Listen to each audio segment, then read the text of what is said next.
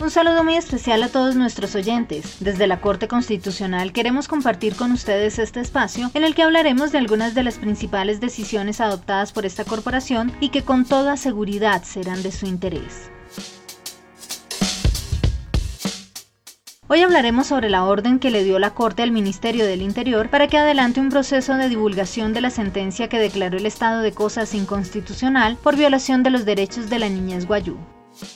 El alto tribunal profirió un auto de seguimiento al cumplimiento de la sentencia T-302 de 2017 que declaró el estado de cosas inconstitucional en relación con el goce efectivo de los derechos fundamentales a la alimentación, a la salud, al agua potable y a la participación de la niñez guayú en La Guajira. Luego de valorar el cumplimiento de la orden novena sobre divulgación y comunicación de dicha sentencia, se encontró que el Ministerio del Interior tardó más de un año en cumplir dicha orden. Además, existen dudas sobre la efectividad de la estrategia de divulgación a través de emisoras, pues no es claro cuáles fueron las comunidades receptores de la información y si el tiempo de difusión fue suficiente para dar a conocer los principales apartes de la decisión. Igualmente, la Corte señaló que no se tiene certeza del contenido de la sentencia que fue traducido al lenguaje guayunaiki. Lo que se hizo fue una lectura textual que no tuvo en cuenta la necesidad de transmisión en un lenguaje sencillo y culturalmente adaptado para garantizar la comprensión y apropiación del contenido del fallo por parte de las comunidades.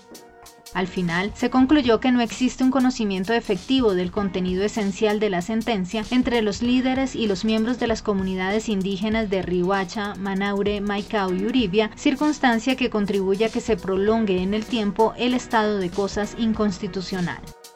Por lo anterior, el fallo le dio tres meses al Ministerio del Interior para que adelante un proceso de divulgación y comunicación en lenguaje guayunaiki de la sentencia T-302 de 2017 con el objetivo de generar un diálogo genuino entre las comunidades indígenas y las autoridades del Estado sobre el cumplimiento de la misma. También se ordenó poner en funcionamiento un micrositio vinculado a la página web de la Corte Constitucional en el que se consigne en español y en lenguaje guayunaiki toda la información relativa a la sentencia y a las actuaciones de seguimiento a su cumplimiento. Para quienes quieran ampliar información sobre esta decisión, el auto es el 1196 de 2021 y el ponente es el magistrado José Fernando Reyes Cuartas. Lo pueden encontrar en la página web www.corteconstitucional.gov.co. Nos seguiremos escuchando en este que es su espacio. Recuerden que la Corte Constitucional protege los derechos fundamentales de todos los colombianos y trabaja por la construcción de una sociedad con justicia y equidad. Hasta pronto.